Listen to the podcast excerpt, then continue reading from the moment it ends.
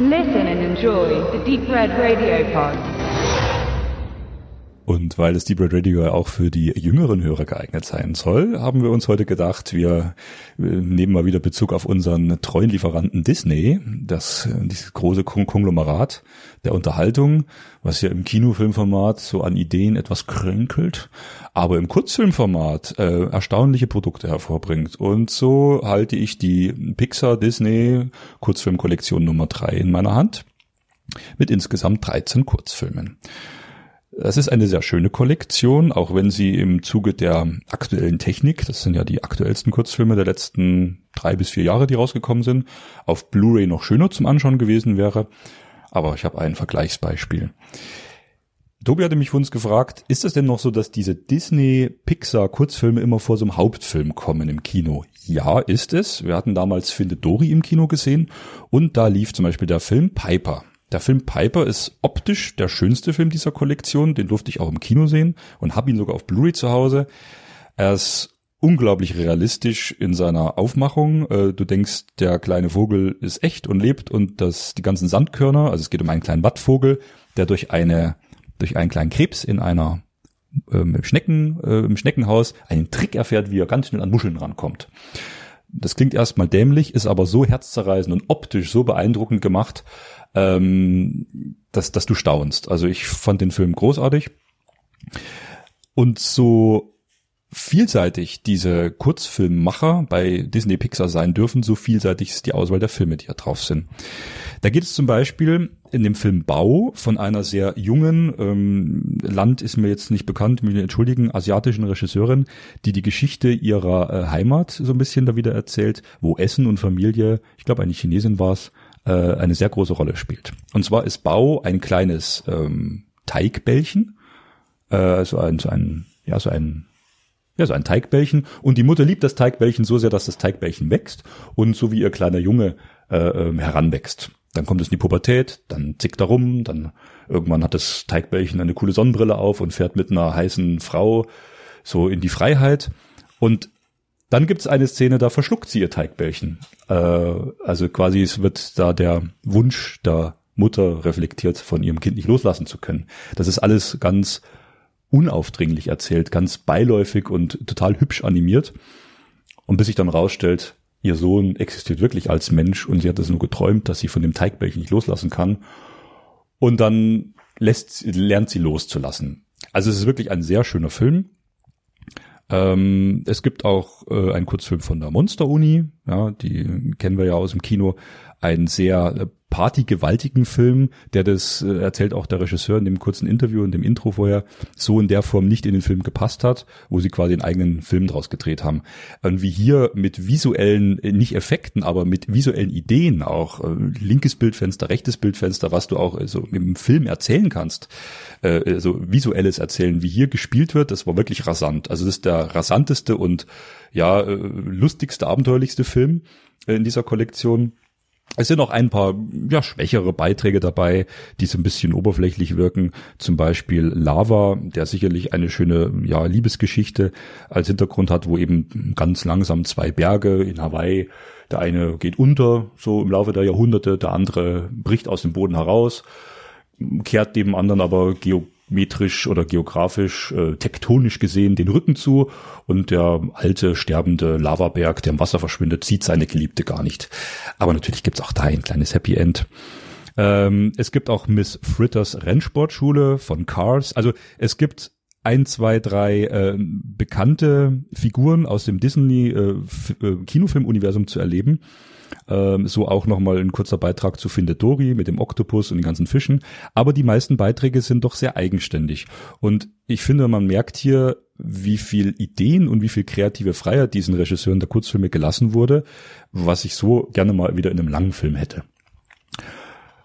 Aus meiner privaten Kollektion hatte ich zum Beispiel damals noch die erste Kurzfilmkollektion im direkten Vergleich, äh, wo ja die allerersten Kurzfilme über einen längeren Zeitraum von, ich glaube, über 15 Jahren, also da ging es 84 los mit der Tricktechnik, gezeigt wurden. Das ist also, sage ich mal, ein Pflicht ähm, ein Pflichtfilm in der, in der Sammlung, wenn man sich auch schon filmgeschichtlich dafür interessiert. Also zu sehen, wie die ersten äh, komplett computeranimierten Filme mit der Lampe, den mein Sohn so gern mag, oder eben mit dieser wie heißt er denn, die Abenteuer von Andre und Wally B, das war der erste Film, wo so ein Hornisse so, so einen kleinen knubbelnasigen Typen im Wald ärgert, wo man also wirklich wie aus dem Atari programmiert hinten noch die Hintergrundflächen sieht, was damals das Nonplusultra war. Das ist jetzt die Geschichte, das war meine erste Disk und diese neue Disk, die wir zur Verfügung gestellt bekommen haben, zeigt eigentlich relativ aktuelle State-of-the-Art-Technik der Animation. Genau, also wer sich dafür interessiert, klare Empfehlung. Die Edition 2 fehlt mir noch. Weil du die äh, unterschiedliche Qualität der Pixar-Filme angesprochen hast, wie sieht denn das jetzt äh, aktuell aus? Du kannst ja quasi deinen Sohn ranziehen, der Pixar ein bisschen aufgewachsen ist, von der Animation mit der Lampe bis zu aktuellen Sachen Monster AG oder äh, etc. Wie ist der Vlog grad sind aktuelle Sachen für ihn relevant oder ist er eher, dass es ein bisschen einfacher gehalten ist, interessanter und nie mit schnellen Schnitten und passen sich die Filme an? Ich meine, gut, das ist eine Kollektion, da kann man das schlecht ein bisschen abschätzen, wie das jetzt im zeitlichen Kontext zusammengestellt ist. Das ist äh, interessant, dass du das ansprichst. Ich, äh, mein großer Sohnemann ist jetzt acht Jahre und ist auch diese, diese neue Ästhetik teilweise wirklich schon gewöhnt. Also diese Rasanz, die diese neuen Pixar-Filme haben, äh, die packt er schon und der kann er auch folgen. Entscheidend ist tatsächlich die Spieldauer des einzelnen Films. Äh, dadurch, dass die alle, ich glaube, alle relativ strikt zwischen fünf und sechs Minuten dauern, da, da gibt's klare Vorgaben und nicht länger, ist auch mit der Kinoausstrahlung so, dass die nicht so lange dauern dürfen, sinkt die Aufmerksamkeitsspanne bei meinem Sohnemann auch bei Trickfilmen, die klassischer gehalten sind, ruhiger erzählt sind, die aber länger dauern. Ich möchte aber schon sagen, als er noch jünger war, hat er die Lampe, also die älteren ähm, Filme, die sehr ruhig erzählt sind, schon mehr gemocht als diese hektischen. Weil auf dieser ersten Kollektion, die überspannt ja wirklich sehr viele Jahre, sind auch neuere Filme mit dabei, auch modernere Filme. Und die hat er nicht so gemocht. Er mochte eher so die klassisch gehaltenen, mit den einfachen Figuren, die heiteren Filme. Ich muss dazu noch sagen, auf dieser neuen Kollektion gibt's, die ist nur wegen einem Kurzfilm ab sechs freigegeben und nicht ab null, was ja für Disney schon relativ untypisch ist. Und zwar gibt's da einen, den habe ich ihm, glaube ich, gar nicht gezeigt, relativ gruseligen Film, wo es um Dämonen geht, um so Mittelalter, äh, der sehr düster ist, wo ich auch gestaunt habe, dass das so ein, so ein, so ein Disney-Vorfilm sein kann. Aber da haben sie sich irgendwie die Freiheit nehmen dürfen. Ja, also ich würde es nicht immer an der Ästhetik klar machen, dadurch, dass die Filme nicht so lange dauern. Guckt er sich so alle an. Aber zum Beispiel der Chaos Spielfilm, der war ihm nach einer halben Stunde zu viel. Weil der dauert ja auch 80 Minuten. Und da habe ich gesagt, das ist doch Lightning McQueen, das ist doch toll. Ja, nee, das ist mir zu rasant, Papa oder so, dann, dann schaltet er auch mal weg. Bei den Kurzfilmen geht's aber, weil er weiß, nach fünf Minuten ist, ist die Achterbahn vorbei. Und dann tue ich auch als Papa dann danach wieder einen ruhigeren Film rein. Ne? Hm. Genau. Okay. Ähm, das nämlich bringt mich kurz zum Punkt. Die FSK-Einstufung, bei dem einen jetzt, äh, wie gesagt, ab 6, bei der ersten Kollektion FSK 0. Wie würdest du die Filme bewerten, grob ist eine Null gerechtfertigt, ist eine Sechs gerechtfertigt. Mhm. Es ist immer schwierig, wie tut man Kinderfilme einordnen und was kann man Kindern zumuten. Und das ist halt äh, schon ein interessanter Aspekt, weil ich finde halt die FSK manchmal etwas fragwürdig. Also gerade in letzter Zeit. Da braucht man nicht drüber reden, aber das ist ja hier das, das, das Startfenster, wo wir schon reden sollten. Und wie gesagt, als mein Sohnemann so vier, fünf war, wo er in das FSK 0 äh, Reglement reinkam, äh, wo man sagt, da kann man durchaus gucken. Da gibt's ja auch FSK 0 Filme von Disney. Bambi. Bambi ist ab null, ja. Die Szene, wo die die Mutter von Bambi erschossen wird, das ist ja ruhig erzählt, das ist ja nicht hektische Schnitte, nicht neue Ästhetik, ein ganz alter klassischer Film. Das ist so stimmungsvoll und so traurig. Wo ich mir überlege, muss ich das einem Vierjährigen zeigen? Der ist sicherlich zumutbar, aber der, der geht so in die Tiefe. Da muss ich sagen, so ein Monster AG äh, Kurzfilm, der total rasant ist und total überdreht. Entweder mein Sohn geht raus und sagt mir, das ist zu viel, aber der geht nicht so in die Tiefe rein. Also da ist die FSK auch, also ich muss sagen, die FSK hier ist gerechtfertigt für diesen einen gruseligen Film. Ich suche gerade, wie der, wie der wieder heißt. Die Legende von Mordu.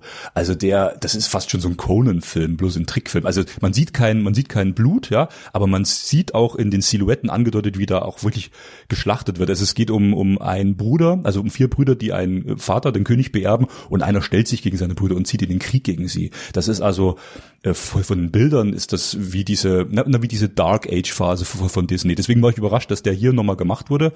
Also da finde ich die FSK 6 auf jeden Fall gut.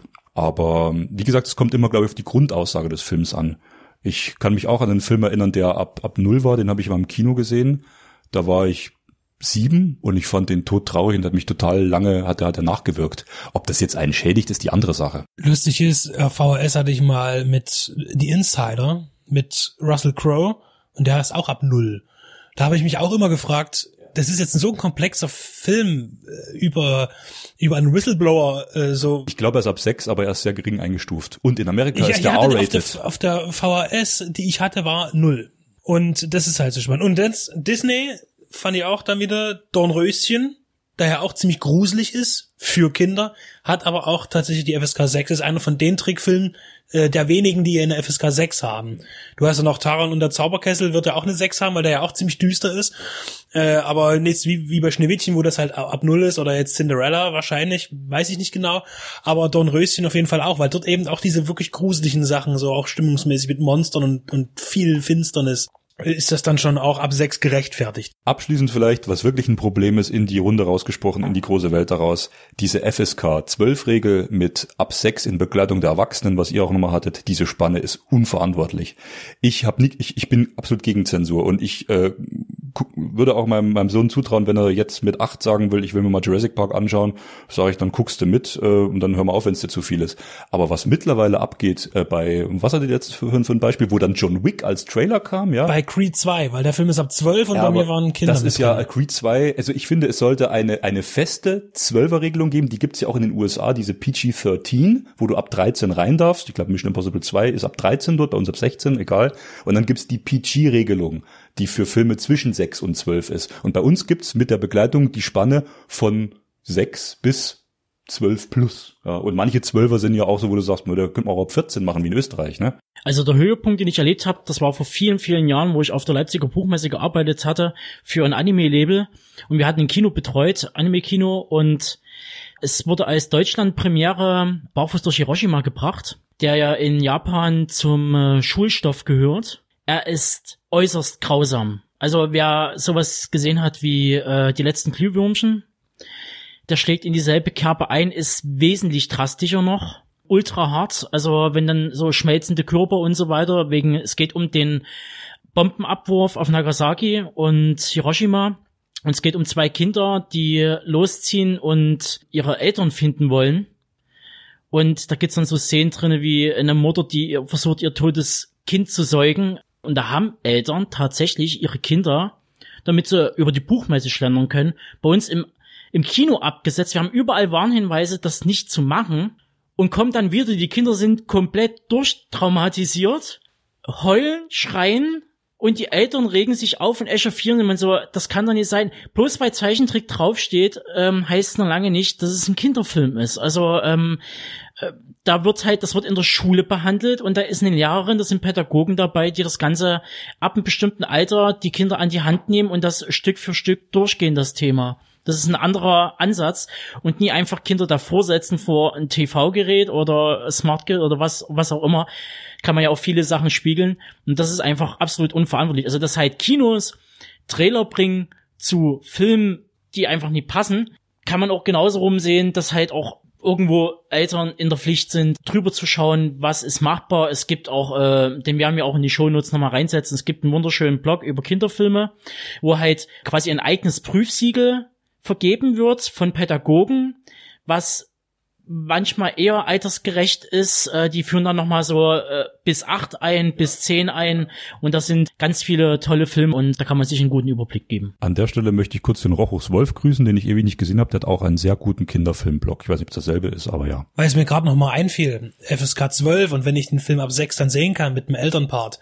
Die Mumie zum Beispiel ja, mit Brandon Fraser, die, die Neuauflage dieser Action-Horror-Film, FSK 12 im Kino gewesen. Ich habe ihn auch gesehen. Und meine Mutter war damals, die hat ihn dann später gesehen mit meinen Schwestern zusammen, die war fast entsetzt, dann gesagt, sowas, äh, die hat gedacht, die spinnt, dass das ein, ein Kind wie ich, also halt ein Kind, äh, als, als, als ich war damals zwölf, er mir sowas angucken darf. Ne? Also da ist ja auch so, ich sage, ab zwölf ist der Film wahrscheinlich schon okay. Ich meine, an mir hat es keinen Schaden genommen, aber wenn man jetzt ein, ein sechsjähriges Kind oder ein achtjähriges Kind mit reinnimmt in so einen Film, dann kann das schon auch was in einem Kind verändern oder äh, hervorrufen. Also wir passen weiterhin auf Benedikt auf und in dem Sinne hört unsere Worte, hört unsere Warnung.